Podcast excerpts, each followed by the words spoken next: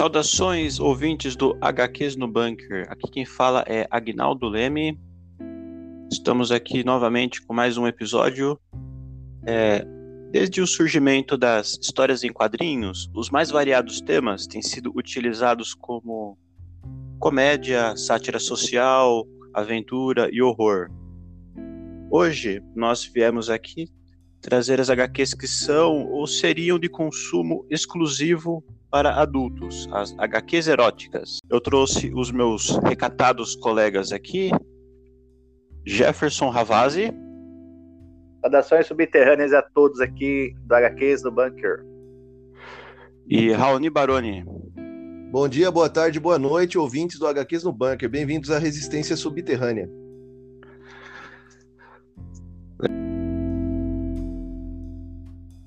Legal. É, a maioria dos gibis era vendida para crianças e com o surgimento da Comic, Comics Code Authority, gibis considerados impróprios já foram jogados de vez para debaixo do tapete. No entanto, quadrinhos eróticos continuaram a ser produzidos, mesmo que de forma anônima, até atingir status de arte com, com publicações europeias nos anos 60.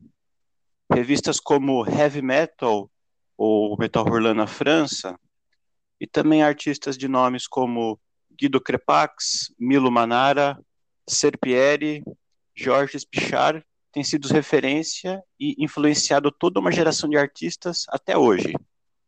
Mas a arte contida nela é legítima? Até em que momento um gibi erótico deixa de ser arte e vira uma safadeza? Para discutir isso, nós estamos aqui hoje eu vou jogar a moeda do duas caras. É, que lado vocês escolhem? Ah, eu quero o lado quero... riscado, né? Eu quero riscado. o, o, lado riscado, como sempre? Como sempre. Não, deixa comigo, deixa comigo. Tira o Raoni daí. Perfeito, vamos lá. Jogando a moeda.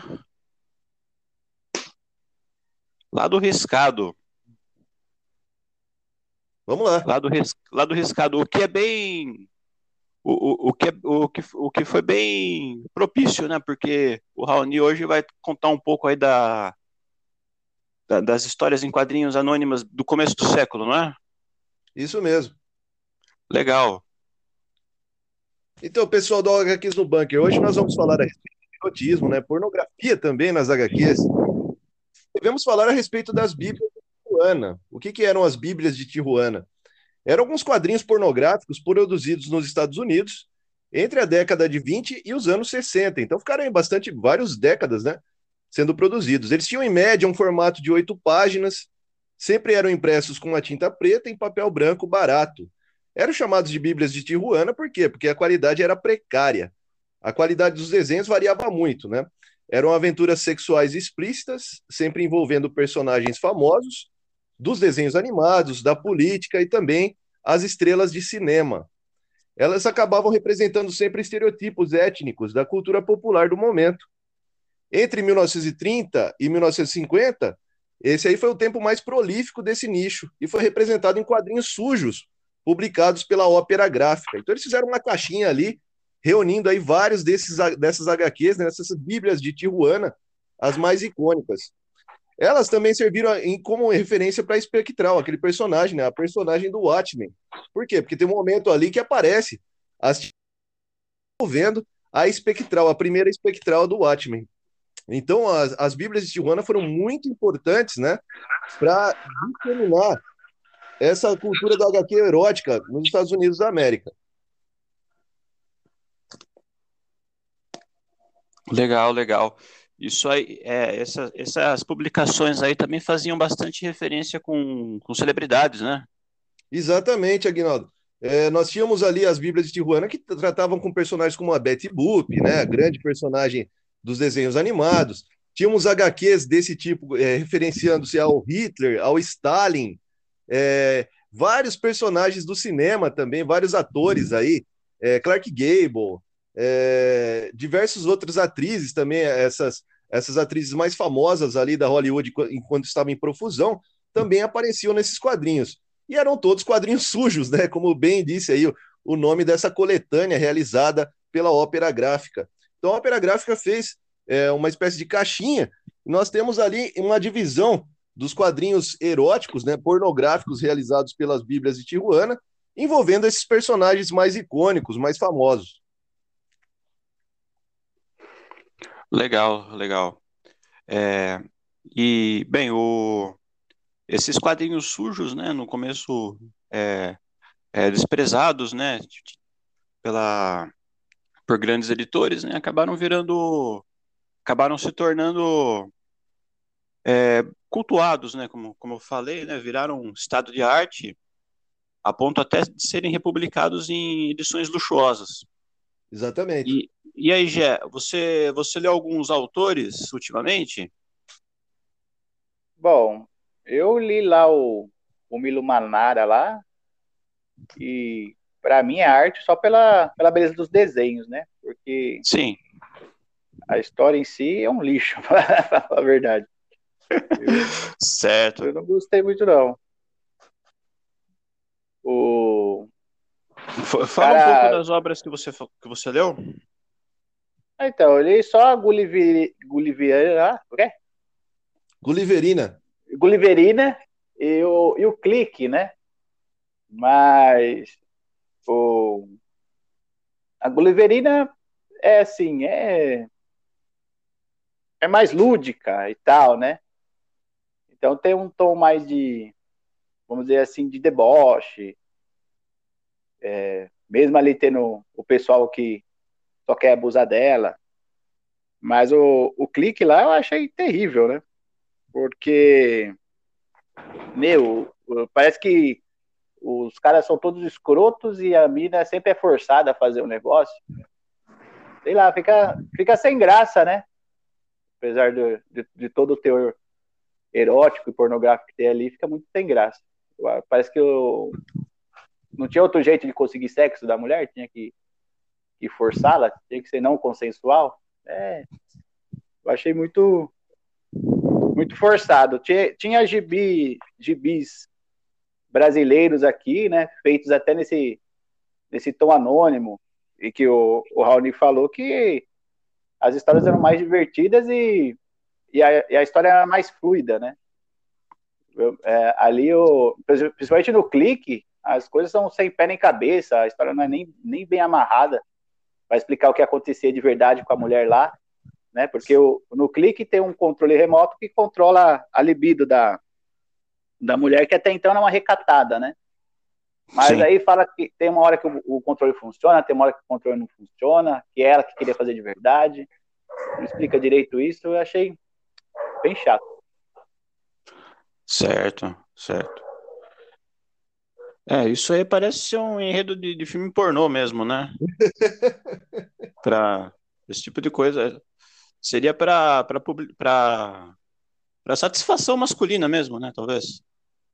É, é então, mas nem, nem, nem nos filmes pornô é, tem um negócio forçado daquele jeito, né? Porque quando chega o encanador e tal, a, a mulher quer, né? Na história Sim. Do, do, do, do, clique, não. O cara precisa de uma máquina para mina se soltar. Eu, olha. Uma decepção, porque sempre teve esse status aí de, que nem você falou, né, Guina? De arte e tal, o pessoal uhum. cultua. E se aquilo é a melhor história que ele tem, lá me decepcionei. Certo, certo. O, é, o, o Manara, ele é um, ele é um artista que já trabalhou com, é, já fez várias coisas diferentes, né? não apenas isso, né? Já trabalhou com Alejandro Jodorowsky, com Hugo, Hugo Pratt, hoje ele trabalha na Marvel, e teve uma polêmica na Marvel, eu queria saber a opinião de vocês, é, que o Milo Manara ele fez um, uma ilustração do, da Mulher-Aranha. Isso. Numa pose bem sensual. Vocês já viram? Sim.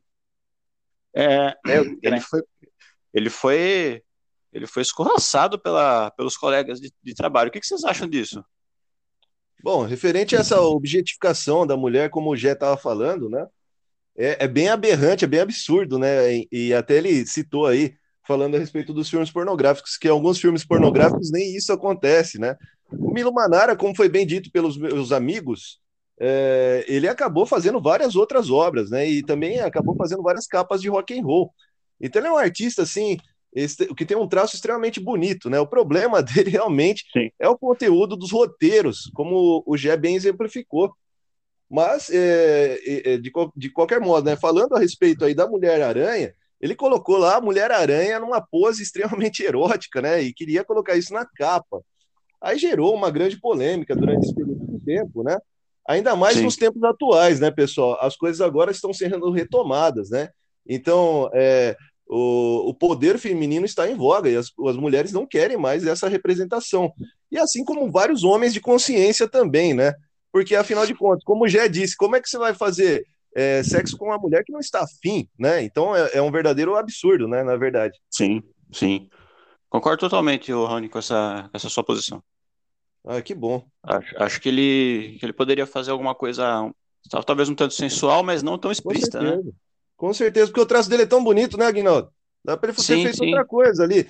E é um artista tão prolífico, ele fez tanta coisa é, Gulliverina mesmo, né? Que ele acaba referenciando a história do, das aventuras de Gulliver. O Milo Manara tinha, tinha uma, uma grande criação, uma grande imaginação, só que nem sempre ele sabe aplicar isso, né? Talvez. Mas, como eu disse, também é um espírito de época, né? Nós tínhamos uma época aí, principalmente ali anos, é, no final dos anos 70, para o começo dos anos 80, em que essa objetificação da mulher ela realmente estava em profusão nos quadrinhos, né? Parecia que os quadrinhos eróticos, pornográficos, assim como o Agnaldo bem disse, eram feitas somente para os homens, né? Infelizmente. Sim. É, a...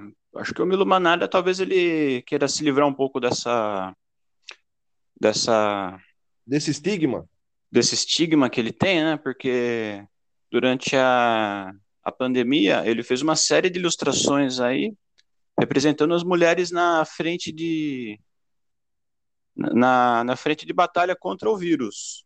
Olha que interessante. Desenhou várias mulheres, é, enfermeiras, médicas, e, e, e, sem nenhum teor sexual, apenas é, empoderando a mulher. Nossa, que legal. Ficou, ficou, bem bacana. É, parece que o Milo Manara ele tá indo para uma linha que o Frank Miller adotou, né? O Frank Miller que teve várias opiniões polêmicas, é, uns, uns 20 anos para cá, uns 15 anos para cá, e aí acabou mudando de ideia, né? O Frank Miller, inclusive, foi até cancelado recentemente por causa dessas opiniões antigas dele, né? Ele até fez um, uma HQ logo depois dos atentados do 11 de setembro que chamava Holy Terror, né? E essa HQ era muito polêmica porque ele, ele colocava uma versão estereotipada dos muçulmanos, né? Então ele foi bem atacado quanto a isso e acabou mudando o posicionamento, assim como o Milo Manara, como você está dizendo aí, né, Aguinaldo? Eu acho que ele sim, também sim. teve uma, uma crise de consciência, né? Viu a merda que ele estava fazendo e acabou mudando de ideia. Certo, certo. ô, ô Guinness, que nem você e o, e o Raoni comentaram anteriormente, isso que o Milo Manara fez não era muito diferente ali do que o povo fazia na época, no, na década de 90, né? O, onde o, o Jim Lee, Mark Silvestre, entre outros, faziam as mulheres praticamente do mesmo jeito, né? Exatamente. Tinha o Michael Thunder, Michael Thunder, se não me engano, que desenhava a, a Witchblade. E Sim. era a mesma coisa. Tinham heroínas, como a Lady Death também, que era super objetificada. Totalmente. E eu, eu acho que ele pensou que ele estava nessa, nessa mesma época, né? é, e, que, e que nem o, o Raoni ele comentou. O, ele não precisava ter feito dessa maneira, porque ele desenha muito bem mesmo. Pois Tem é. uma capa, uma capa dos Vingadores com os X-Men, que eram os fabulosos X-Men, que ele desenhou uma, uma feiticeira escarlate maravilhosa. E nem um pouco objetificada do jeito que ele fez aquela Mulher-Aranha ali, né?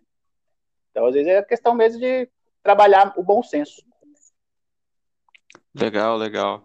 É, eu acho que até hoje em dia tem, tem muita objetificação, né? Eu tenho uma.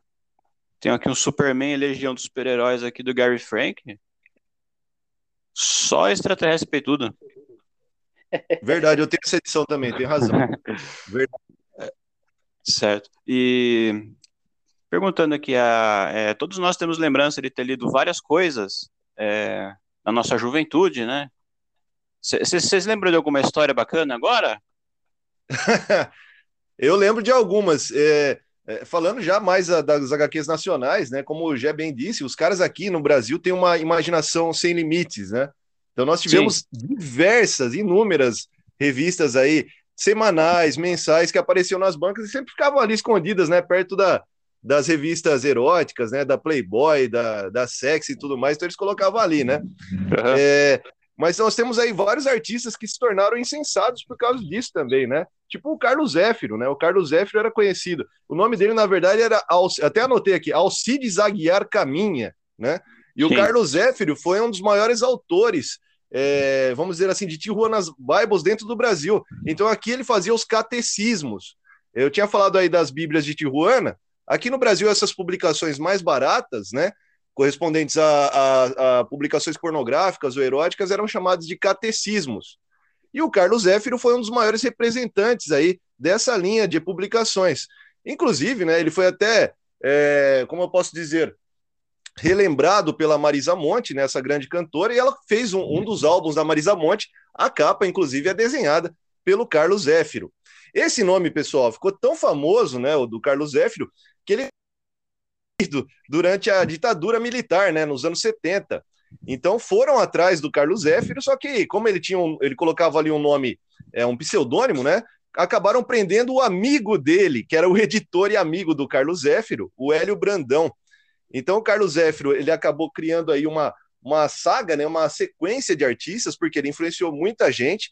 E depois disso aí tem até um outro artista que acabou pegando esse nome Zéfiro, né? E ele, o nome dele é Sebastião Zéfiro ele continuou fazendo também HQs pornográficas e eróticas no Brasil.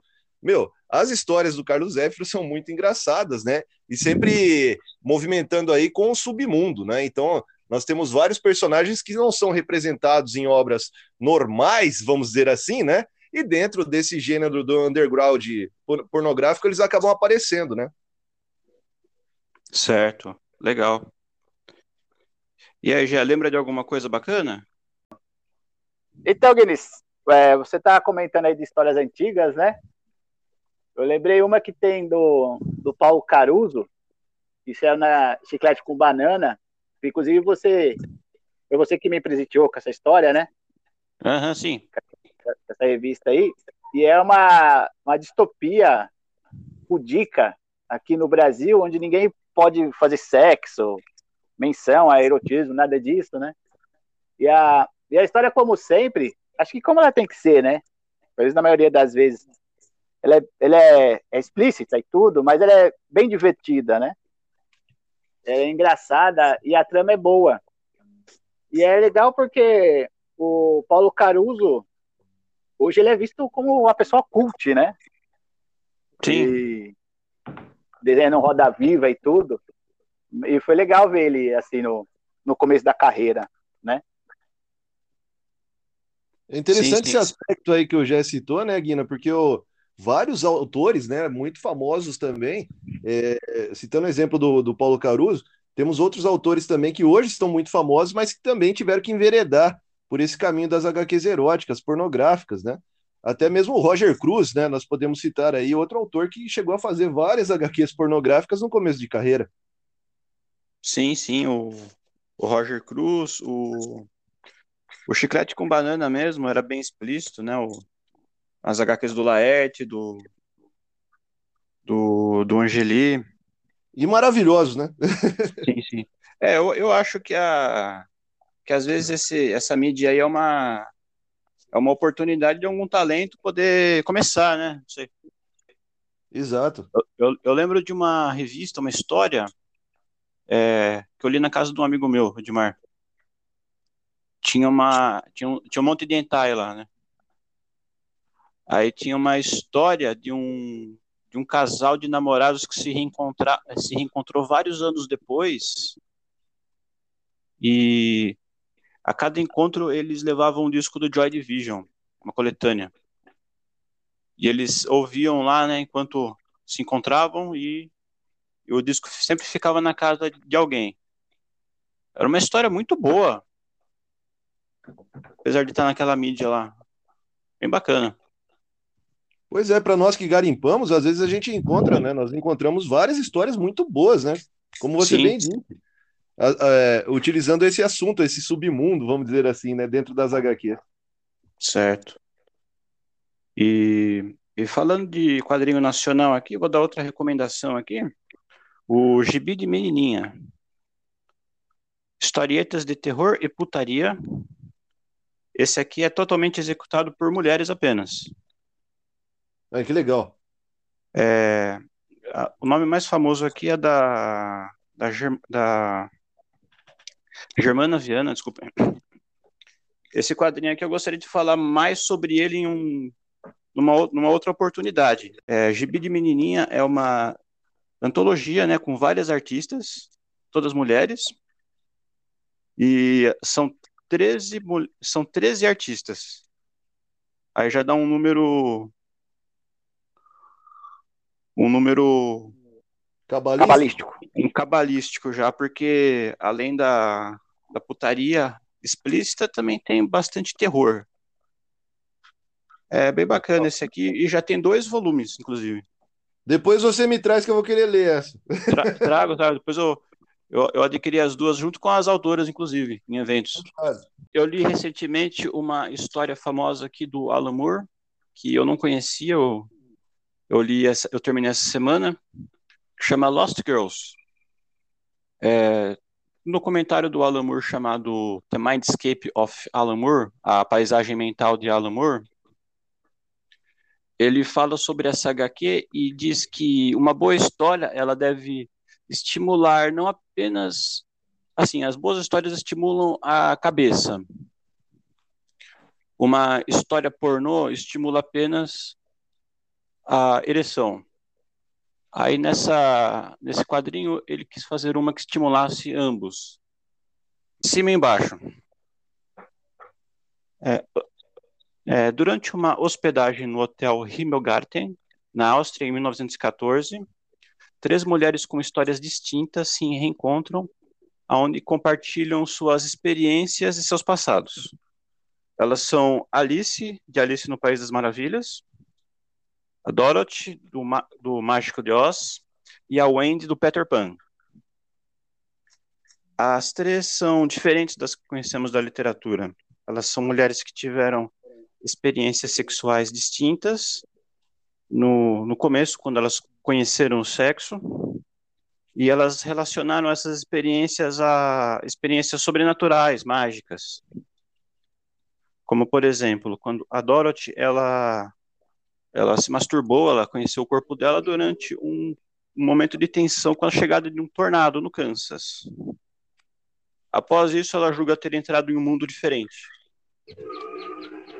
Essa é uma história que parece um pouco hentai no começo. Também tem certas situações previsíveis, assim.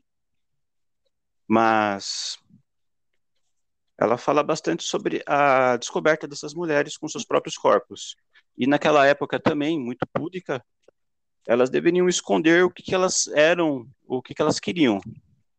É por isso que o nome Lost Girls, porque se trata das garotas perdidas dentro dessas mulheres. A continuidade da história é ótima, o Alan Moore fala muito bem, ele faz muito bem esse jogo de palavras, imagens, e explora bem a personalidade dos personagens. Como, por exemplo, o marido da Wendy, que ele não gosta de se relacionar sexualmente com a mulher, ele prefere modalidade solitária. E o, um amante da Dorothy, que ela conhece no hotel, que ele parece ter desenvolvido um fetiche pelo sapatinho que ela usa. A arte dessa HQ é da Melinda Gaby, a esposa do Alan Moore. É uma arte linda, muito detalhada, bem colorida, um tanto psicodélica, como outras obras anteriores do Alan Moore. E eu destaco nessa, nessa edição é, alguns cartazes representando os sete pecados capitais. Igual uma edição da Prometeia, que ele desenha as cartas de tarô. Lembra disso, Rony? Sim, essa edição é sensacional. Eu, eu acredito que é uma das melhores edições da Prometeia, né? Porque ali É, nós tem temos uma- o, o sexo tântrico e, e em cada página eles vão representando ali as cartas do tarô, como o Agnaldo acabou de falar. Isso. Aí nessa ele faz uns cartazes representando os sete pecados capitais e a própria Alice fala que essas ilustrações são de Al Alphonse Mucha, o desenhista famosíssimo também por já ilustrar belas mulheres naquela época. Beleza, então fica a, a dica então, além dos gibis de menininha, também fica a dica aí do Lost Girls, saiu uma edição com a história completa pela, pela Mitos. Ô, tá certo, ô então. Guinness. Diga. É, foi legal você mencionar o Alan Moore. Sim. Porque eu consigo fazer um contraste, inclusive com, com Manara, né? Uhum. Porque tem uma história do Top Ten, que também é escrita pelo Alan Moore, né? Que é um departamento de polícia composto só por super, super-heróis, uma, uma cidade repleta de meta-humanos, né? Sim. Onde tem uma mulher que ela, em dado momento, ela transa com um cachorro. Ah. Mas a, a justificativa dela é que ela transa com o cachorro porque sabe que está transando com alguém que a ama. Ah. E apesar do, sexo, do teor do sexo ser bizarro, ele fica aceitável na história. É, é incrível como ele consegue fazer a gente tolerar um, uma ideia dessa, né? Realmente pelo desenvolvimento dos personagens, né? Sim, sim, a... é porque não, falou muito bem, porque a porque apesar de assim dessa ideia ser uma coisa desprezível na vida real, ali dentro da história ela tem um contexto. Isso, então, uhum. é, por isso que eu, eu me revoltei lendo Manara lá. Eu falei, poxa, eu, tem um autor que, que me faz até compreender o sexo com, com um cachorro e tem um cara que, que faz mulher só fazer sexo forçado. É, por isso que eu, eu repudiei a história. É, essa é a palavra. Entendi, perfeito. O, o, você, vai dar, você vai dar até o prêmio pro Manara, né? Daqui a pouco. ei, ei. Não, tá bom, tá bom, legal. É, é, vamos então pro, pro prêmio, então, é. Acho que. Peraí, tem uma mencionando isso. Eu já vou dar o. Fazer o, o, Oi? Eu tenho um adendo a fazer o que o Jé falou. Ah, perdão. Continu... Adendo, isso, então, tranquilo. Adendo. Então, o, o adendo é o seguinte: o Jé falou aí, né? O, o Alan Moore consegue entender até é um, um lance de zoofilia ali dentro da história, né? Um lance é, fazendo a história ser funcional. Lembrando que o Alan Moore fez isso também dentro da saga do Monstro do Pântano, né? Que nós temos lá o caso de uma humana fazendo sexo com um vegetal, né? Então ele conseguiu fazer isso também dentro da saga do Monstro do Pântano. Sim, sim. Sim, mas o Monstro do Pântano ele é um, ele é um indivíduo, né? Ah, mas ele é um vegetal. Ele é um vegetal, é verdade. Mais, mas ele é um vegetal. Ah, mas é consensual, né, Raoni? Sendo consensual, a gente não tem muito problema, exato, não. Exato, é, é aí que tá o lance, né, meu? É, é o que a gente falou nesse programa. É, sim, o, é um autor que, que ele nunca teve medo de, de contar histórias, né? De colocar Exato. o que ele. De colocar qualquer tipo de coisa, né? Explícita ou não. Ele nunca teve esse, essa, essas reservas. Exato, isso aí. Legal, legal. É, vamos então para o selo Capitão Feio de hoje, Jefferson Ravazzi. Isto é a maior putaria! Putaria! Putaria! Eu vou fazer o Capitão Feio? fala aí, fala aí. Senta a bota, Jé, senta a bota. Senta a bota. Não, não, tudo que eu tinha que falar eu já falei. Eu, ô, Guina, o que, que, que, você indicaria aí como capitão feio de qualidade do erotismo do pornográfico, por favor? É, então, é, nós conversamos aqui, né? É, aquilo, a, dentro das histórias em quadrinhos eróticas, né? Sempre tem essa, essas histórias que são que são é, safadeza pura, não tem história nenhuma, né? Mas o Jeff mencionou a do Milo Manara, Clique. É, apesar de ser muito bem desenhado, ser, considera ser muito cultuado, é aquilo. É, história, é, é uma história de sexo não consensual.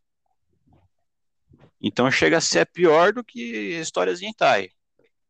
Então é por isso que ele vai receber hoje o, o selo Capitão Feio de Qualidade. Eu concordo, eu concordo. Hoje é, concorda já, você já tinha até indicado, né? Então, vamos sentar É, a bola. foi, foi ele que indicou e me convenceu, acho que é, é justo. Ah, Isto é uma putaria! Isto é sacanagem!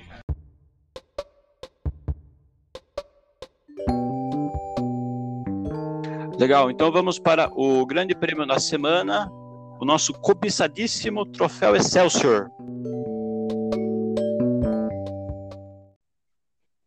E o Troféu Excelsior da semana vai para uma antologia também de, de quadrinhos eróticas, chama Primeiras Vezes.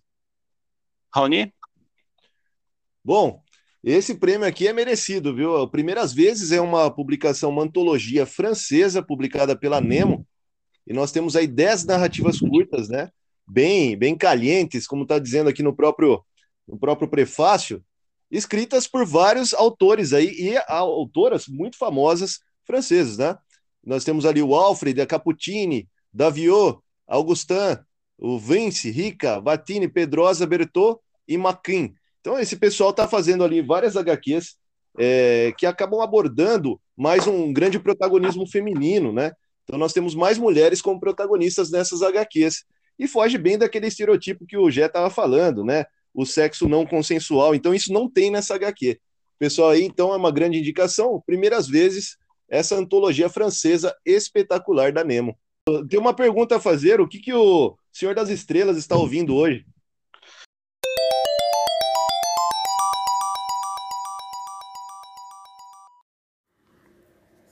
É, aproveitando que a gente estava falando do Milo Manara, outros artistas europeus, é, o que o Senhor das Estrelas está ouvindo hoje é uma banda italiana também, chama Nanowar of Steel. É uma banda humorística, igual Massacration. Eles também começaram fazendo bastante power metal no começo. Hoje eles va- variam os gêneros que eles tocam, sempre tudo em caráter de paródia. E essa é uma música que fala sobre astronomia. Uranus. Toca aí.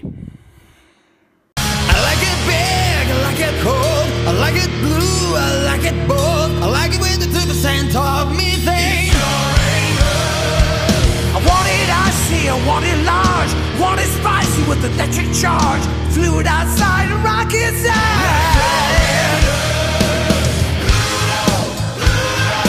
Gunfire, not even a play.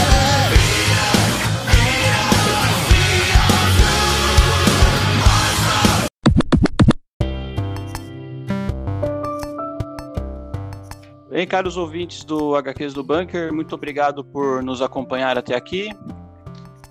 Aqui quem falou foi Agnaldo Leme. É, agradeço a todos novamente por nos acompanhar aí. Peço que nos sigam aí nas redes sociais.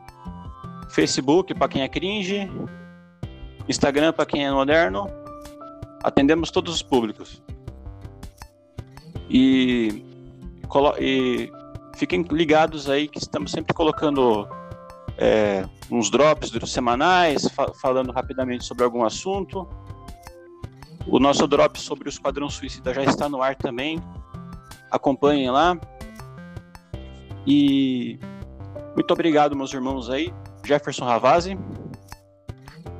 É, mais uma vez, é, me despedindo do pessoal da Resistência Subterrânea aí com muita gratidão. E abraço aí a todos vocês. E Raoni Baroni. Bom dia, boa tarde, boa noite aos ouvintes do HQs no Bunker. É, continuem acompanhando nossa resistência subterrânea. Um abraço a todos. Lembrando ao pessoal aí, é, nossas redes estão abertas aí, sugestões, pedidos, críticas, dúvidas, falem conosco, estamos à disposição. Muito obrigado novamente pra, por nos acompanhar. Junte-se à resistência subterrânea.